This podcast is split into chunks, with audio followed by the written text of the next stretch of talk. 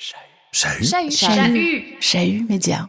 En fait, nous pensons que nous sommes dans la démocratie, nous pensons que nous sommes dans des sociétés qui devraient avoir notre intérêt à cœur. Et en fait, on se raconte un petit peu des contes de fées sur les systèmes qui nous entourent. Donc, en termes d'analyse de système, nous ne comprenons nos sociétés, nos gouvernements, les intérêts économiques, les pouvoirs qui nous entourent que quand nous essayons de les changer et que nous voyons la réaction.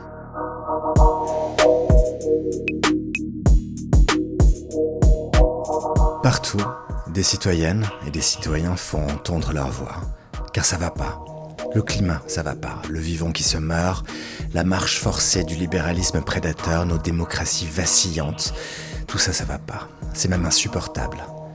Alors on fait quoi? On manifeste, on rejoint des groupes d'action directe, on crée des associations pour dénoncer, lutter ensemble.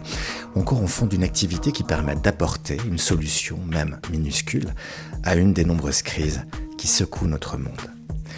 Chez Chahut Média, on a voulu comprendre ce qui se passe dans la tête de celles et ceux qui choisissent un jour de passer à l'action, de se faire non plus militants ou militantes, mais activistes.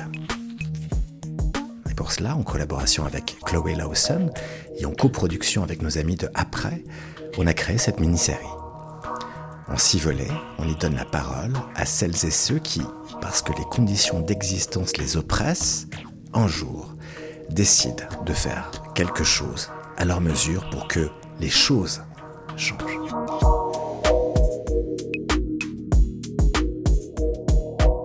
Vous écoutez L'Embrasé.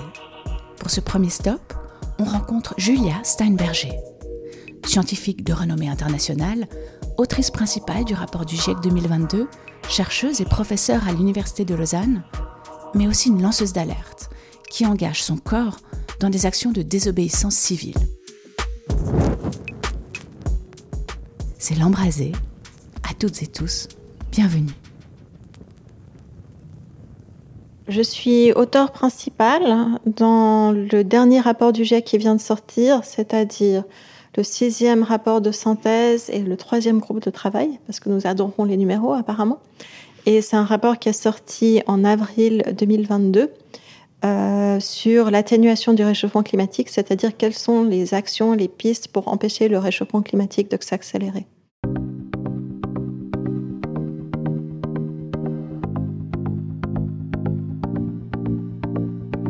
Pour moi, la, question des activités scientifiques et aussi la question de la désobéissance civile ou de l'activisme sont des questions de, cohérence et d'intégrité. C'est-à-dire que si euh, nous cherchons un certain savoir, à travers des méthodes scientifiques. Il faut être prêt à ce que ces savoirs, ces connaissances, ces nouveaux résultats aillent à l'encontre de nos préjugés, euh, aillent à l'encontre de nos idéologies, par exemple. Mais il faut aussi être préparé à défendre ce savoir. C'est-à-dire que si nous avons une certaine connaissance scientifique, il faut aussi être prêt à être en capacité d'agir de manière cohérente avec ce savoir, c'est-à-dire si on voit une société qui court à sa perte, c'est comme si on voyait un accident euh, de voiture qui est en train de se dérouler, on fait tout pour l'empêcher. Et c'est pour ça que je pense que l'activisme fait partie, pour moi, d'une cohérence du savoir scientifique, c'est-à-dire nous ne pouvons pas être porteurs d'un certain savoir sans faire tout en notre pouvoir, y compris la désobéissance civile, pour freiner le désastre qui arrive et que nous connaissons malheureusement trop certainement. Alors j'ai pris part à deux actions de désobéissance civile euh, deux actions qui ont eu des répercussions juridiques. Euh, la première, c'était à l'UBS en janvier 2020. Et euh, la deuxième action qui était avec Renovate Switzerland, et ça c'était une action de blocage de route. Avant ces deux actions, est-ce que vous aviez déjà pris part à des actions sur le terrain euh, de militance comme ceci? J'ai fait des actions de désobéissance civile, j'ai fait des, participé à des manifestations, euh, à des blocages de route, à des occupations de musées. Euh, je, ne saurais plus les compter. Euh, ça, fait, ça fait un petit moment que je, je passe à l'action en cohérence avec, euh, avec mes convictions. En particulier, euh, j'ai fait partie d'un groupe étudiant aux États-Unis quand j'étais en train de faire mon doctorat. on a beaucoup milité contre la guerre en Irak. On a fait partie des, des, des organisateurs d'énormes manifestations. on a vraiment été sans relâche là-dessus et malheureusement, bien sûr, on a échoué mais on a fait partie de ce grand mouvement-là. Donc je dirais que c'est quelque chose euh, qui est une, une trame assez continue dans ma vie quand même.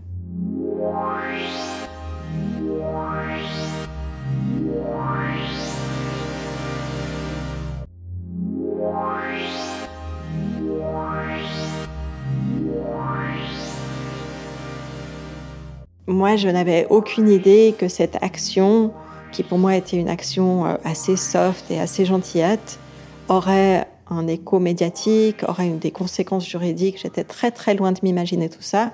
Donc pour moi, la question, c'était surtout, j'étais à Lausanne euh, seulement pendant deux ou trois jours, je crois.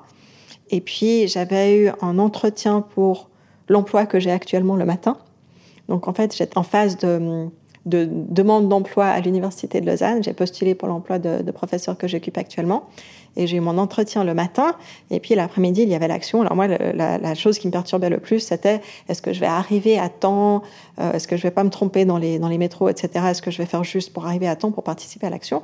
Alors j'étais très contente que ma gestion du temps était correcte et que j'ai pu participer à l'action.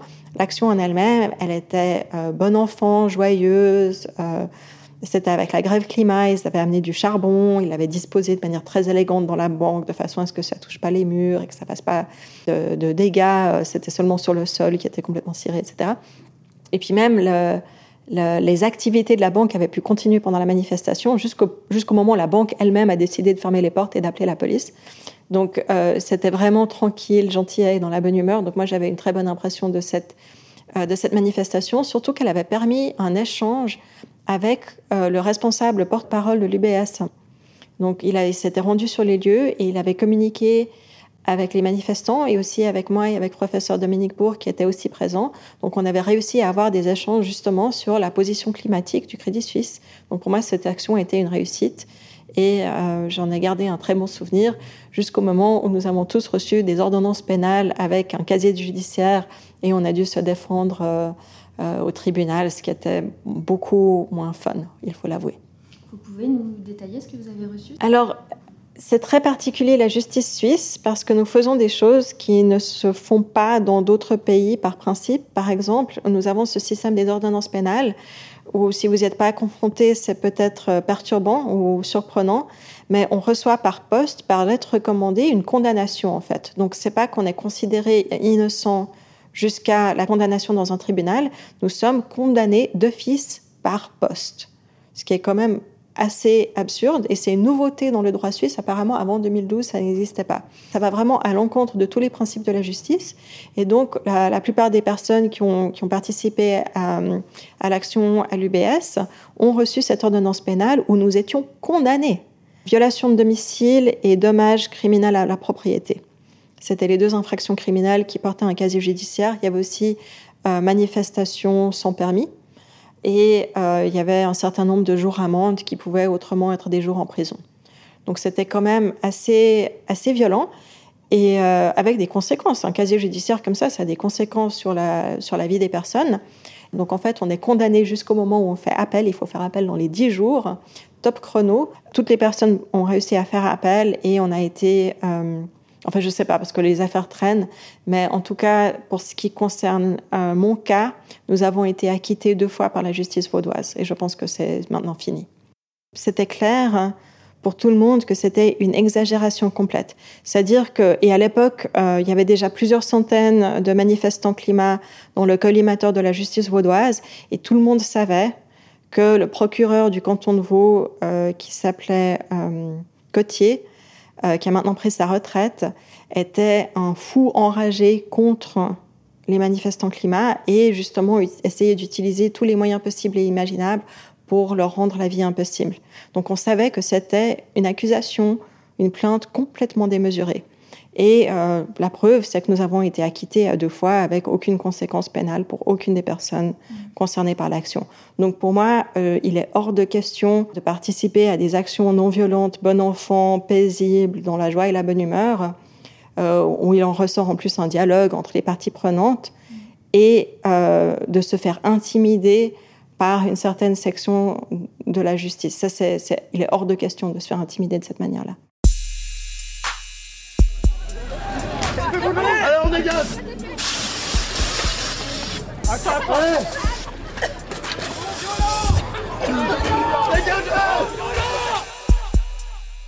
La Suisse par rapport à la France, j'ai vraiment l'impression que nous vivons dans une espèce de quotidien euh, douillet et tranquille. Les Français, que ce soit les gilets jaunes, que ce soit les manifestations actuelles sur la protection des retraites, euh, sont beaucoup plus confrontés à de la violence, aussi beaucoup plus prêts à assumer leurs responsabilités et leurs droits en tant que citoyens. Euh, pour ne pas que le gouvernement s'acharne contre eux. Je trouve que les personnes ont vraiment beaucoup de, de volonté forte c'est quelque chose que j'admire beaucoup en fait. Euh, et en tant que scientifique, j'ai une autre façon de, réfléchir à la chose qui est de dire qu'en fait, nous pensons que nous sommes dans une démocratie, nous pensons que nous sommes dans des sociétés qui devraient avoir notre intérêt à cœur. Et en fait, on se raconte un petit peu des contes de fées sur les systèmes qui nous entourent. Et en fait, un système, on ne le comprend que quand on essaye de le changer. Donc, en termes d'analyse de système, nous ne comprenons nos sociétés, nos gouvernements, les intérêts économiques, les pouvoirs qui nous entourent que quand nous essayons de les changer et que nous voyons la réaction. Et la réaction très violente de ce qui se passe en France m'informe, et je crois que ça informe tout le monde, sur la réalité du pouvoir, du gouvernement, des intérêts économiques qui sont en fait à l'encontre des intérêts des citoyens. Et je pense que c'est cet apprentissage-là qui est en train de se faire, c'est qu'on nous raconte des belles histoires parfois sur la démocratie et sur le, but social de nos sociétés. La réalité, elle, elle, est autre et il faut justement être un contre-pouvoir à ces dérives euh, inégalitaires ou à ces dérives climaticides. Et c'est à ça aussi que l'activisme sert c'est à être en contre-pouvoir et à faire exploser au grand jour la réalité des gouvernements. Les, gouvernements qui disent souvent des belles paroles, nous avons, euh, nous prenons au sérieux la crise climatique, etc. Et ensuite, on voit qu'on continue, par exemple, comme en Suisse, de financer les industries fossiles avec notre banque nationale. Donc, en fait, que les belles paroles ne suivent pas la, la réalité, et c'est la réalité qu'il faut changer. Mm-hmm. La question, c'est de savoir si l'action citoyenne permet d'être un, réel contre-pouvoir et de pouvoir vraiment s'affirmer face à ces forces euh, néfastes, je pense que la question, elle n'a pas une seule réponse. C'est-à-dire que des fois, les citoyens ont du succès et y arrivent, et arrivent à changer la donne, et des fois, les citoyens perdent, et perdent tout. Et ça, on a vu des exemples de, mouvements pro-démocratiques où les, les, populations ont tout perdu, les sociétés ont tout perdu. Je pense à la Syrie, je pense actuellement à la Tunisie, le Soudan, euh, Hong Kong, des sociétés qui ont connu des magnifiques mouvements très très puissants, très bien organisés, avec une créativité incroyable, euh, de multiples générations et couches sociales, etc., qui étaient vraiment engagés très très fortement. Si on regarde ce qui s'est passé à Hong Kong, par exemple, pour la démocratie, pour les droits des citoyens, et qui se sont fait complètement démolir par un pouvoir euh, avec une brutalité qui dépassait tout. Donc c'est pas garanti. Il n'y a aucune garantie qu'un mouvement citoyen réussisse à s'affirmer. Par contre, en Europe, on a quand même un certain, et j'étais aussi aux États-Unis, dans certains pays, on a quand même un historique de la démocratie qui fait qu'une répression tellement brutale euh, des mouvements pro-démocratiques et pro-volonté populaire, pour finir, sont assez difficiles à réprimer dans le sang et dans la brutalité. Donc je pense qu'on a encore nos chances. L'autre façon de poser la question, c'est quelles autres pistes existent-ils? Il n'en existe pas énormément. Donc c'est vraiment à nous d'avoir cette créativité et de pas nécessairement se tenir à ce qui s'est fait avant et aussi de s'organiser ensemble. Parce que par exemple dans la fable du colibri où le colibri amène sa goutte d'eau, si chaque colibri le fait, on arrive à une quantité d'eau suffisante. C'est très beau comme image, mais en fait c'est en s'organisant ensemble que les colibris arrivent à abattre les aigles. C'est peut-être comme ça qu'il faut le voir. Et c'est en s'organisant ensemble qu'on arrive aussi à tenir avoir des projets, des initiatives qui sont différentes. Parce que ce qu'il faut comprendre, c'est que les mouvements citoyens, il faut toujours être créatif, il faut toujours rebondir, il faut toujours pouvoir penser à l'action suivante qui va être différente de l'action précédente, etc., pour justement euh, garder tous les avantages de notre côté. Donc c'est pas simplement descendre dans la rue, il y a toute une autre gamme d'actions qui s'ouvre à nous et la question c'est de s'en emparer et de travailler ensemble pour les, pour les exercer.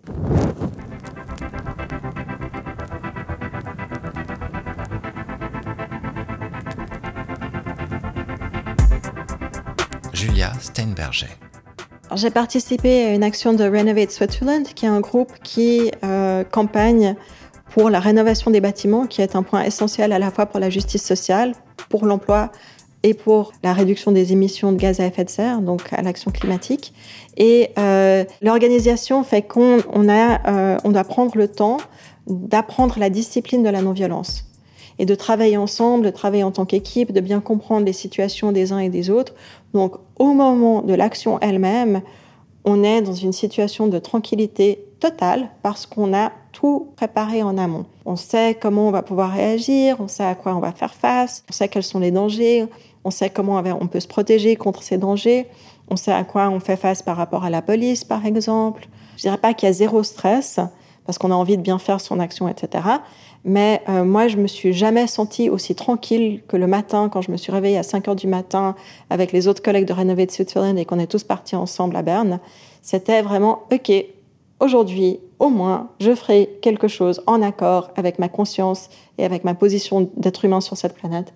Et c'était, euh, j'ai beaucoup aimé ça parce que normalement, quand je pars au travail, je suis stressée, j'ai l'impression d'en faire pas assez, j'ai l'impression d'être, euh, de oui, d'avoir vraiment un sentiment d'échec par rapport à la situation de la planète, à la situation de la société, de l'économie, euh, vraiment l'impression de ne pas en faire assez. Et ce jour-là, au moins, j'avais vraiment l'impression d'être en cohérence entre mes actions, mon savoir et ce que je, ce que je pouvais en faire. Et, euh, du coup, l'action elle-même, elle s'est, elle s'est déroulée, je dirais, d'une manière un peu trop stressante. Euh, il y a un camion qui a essayé d'écraser un des collègues. Moi, j'ai fait partie des personnes qui ont essayé d'empêcher ce camion d'avancer, mais on était vraiment juste devant et puis continuer à rouler sur nous. Quand j'étais assise, j'étais assise juste en face d'un camion. Euh, ça se voit sur les photos, mais ce qui se voit pas, c'est que le camion, il est en train de faire tourner son moteur et d'avancer centimètre à centimètre.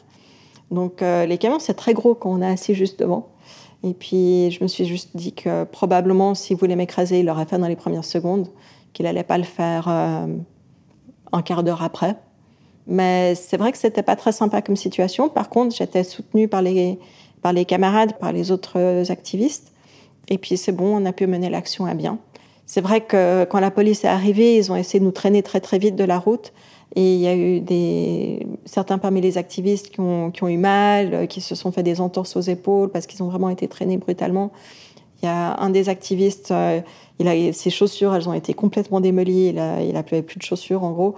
Euh, donc ça, c'était ça, c'était désagréable d'être avec des personnes où on a vraiment passé des bons moments ensemble. On a, on, s'est bien soutenus les uns les autres. Et puis ensuite, euh, ensuite, on leur a quand même fait du mal. Euh, bon, pas, pas, pas, des choses très très graves, pas comparé à ce qui se passe en France du tout.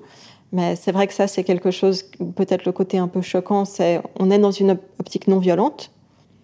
Euh, on sait qu'on exerce la discipline de la non-violence, c'est-à-dire la, non-violence, c'est-à-dire qu'on prend la violence sur nous. On amène un conflit dans la société, on le rend visible, on le rend visible en tant que conflit, et en tant qu'activiste non violent, on prend la violence qui résulte d'amener cette crise au, grand public, à la vue de tous, on, on amène la violence sur nous. Mais c'est vrai que c'est quand même difficile de voir les autres subir cette violence.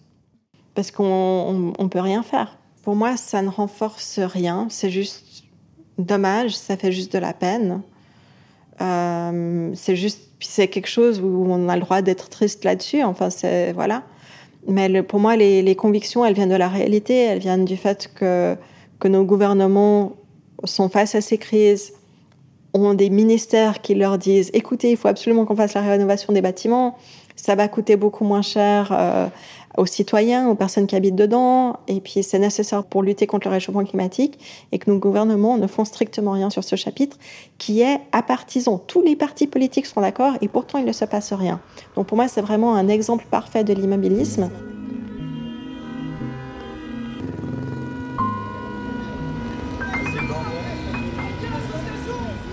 votre, avis? Pourquoi vous faites ça? Nous, on, est on, essaye, on est en résistance civile. Là, je ne suis pas content d'être là. Je le fais pas. Je le fais pour une cause qui me dépasse. Aujourd'hui, on a euh, le carbone. On peut le réduire. On peut faire quelque chose aujourd'hui. Moi, je suis d'accord avec le principe de, de ce qu'ils défendent, mais ça m'embête de voir des milliers de gens juste bloqués. Allez tirer. Bah, les tirer pour dégager. dégager, dégager.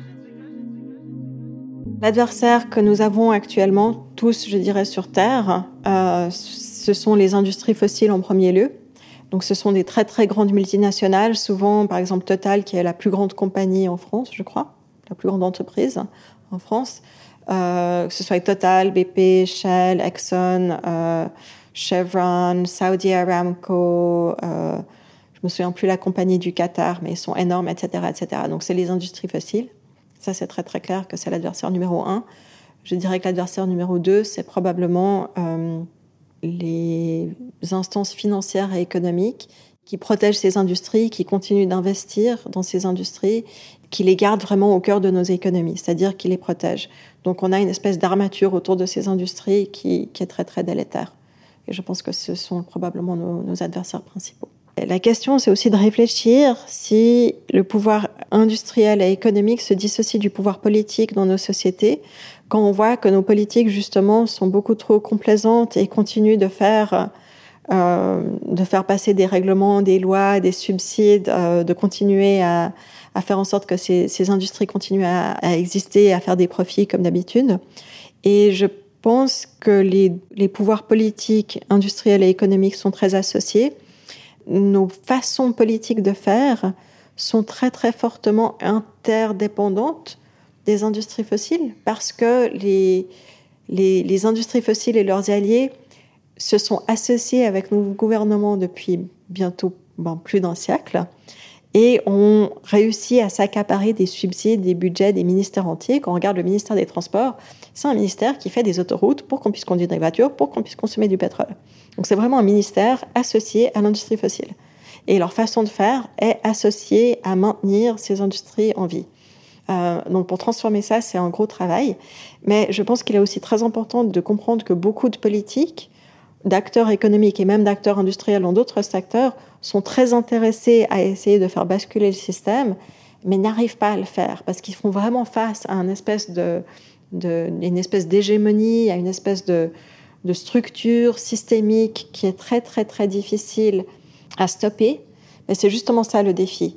Et si nous sommes des activistes intelligents ou des citoyens intelligents, des scientifiques intelligents, etc., il faut justement utiliser le fait que nous avions des alliés dans toutes les sphères de l'économie, dans toutes les sphères de la société, y compris dans le monde politique, y compris dans les administrations, y compris euh, partout, euh, dans les médias, où que ce soit, et que nous, nous, travaillons ensemble de façon intelligente pour chercher à changer ces structures. Euh, que ce soit par l'activisme ou que ce soit par les voies plus soft, mais nous sommes pour finir alliés dans ce même but. Et de dire oui, c'est le problème, c'est le problème des politiques, tous les politiques s'en fichent, ça, je pense que c'est euh, parfois on a l'impression que c'est vrai, mais dans la réalité, c'est pas exactement ça non plus. Et chaque piste que nous avons, nous devons l'utiliser au max. Et ça, c'est vraiment une, une, leçon à prendre. Des fois, on travaille avec des personnes, on ne pensait pas qu'on allait pouvoir travailler ensemble, et on arrive à travailler ensemble très bien, et à vraiment avancer beaucoup plus vite si on cherche comment le faire. Moi, j'ai eu beaucoup de plaisir à travailler avec les personnes de Renovate Switzerland. Elles, c'est toutes des personnes magnifiques, donc je recommande énormément cette organisation. Il y a bien sûr aussi la grève climat, il y a bien sûr aussi Extinction Rébellion. Je fais partie des scientifiques pour Extinction Rébellion. Il y a énormément de, de pistes. Et je pense que le, le, le plus important, c'est de rejoindre une organisation, quelle qu'elle soit, ne pas être tout seul dans son coin à se morfondre. Euh, il y a beaucoup de pistes différentes, que ce soit dans la politique électorale, dans l'action citoyenne, dans les groupes de communauté, dans les, associations de quartier, où que ce soit, pour vraiment faire avancer les dossiers qui vous tiennent à cœur. Et le, le moment le plus difficile, c'est le moment avant qu'on ait soulevé le téléphone, avant qu'on ait envoyé un mail. Et le moment après qu'on ait envoyé ce mail ou pris ce coup de téléphone ou fait ce pas en avant pour rejoindre une organisation, pour rejoindre d'autres personnes qui sont aussi intéressées à agir, le moment après, il est très très agréable parce qu'on sait qu'on va pouvoir faire quelque chose. Et ça, ça change tout. Donc le moment d'avant, on est tout seul dans son coin, sans trop savoir ce qu'on peut faire. Ça, c'est la pire des situations. Et puis après, quand on travaille avec des personnes, quand on arrive à avancer, ça, c'est tout de suite magique.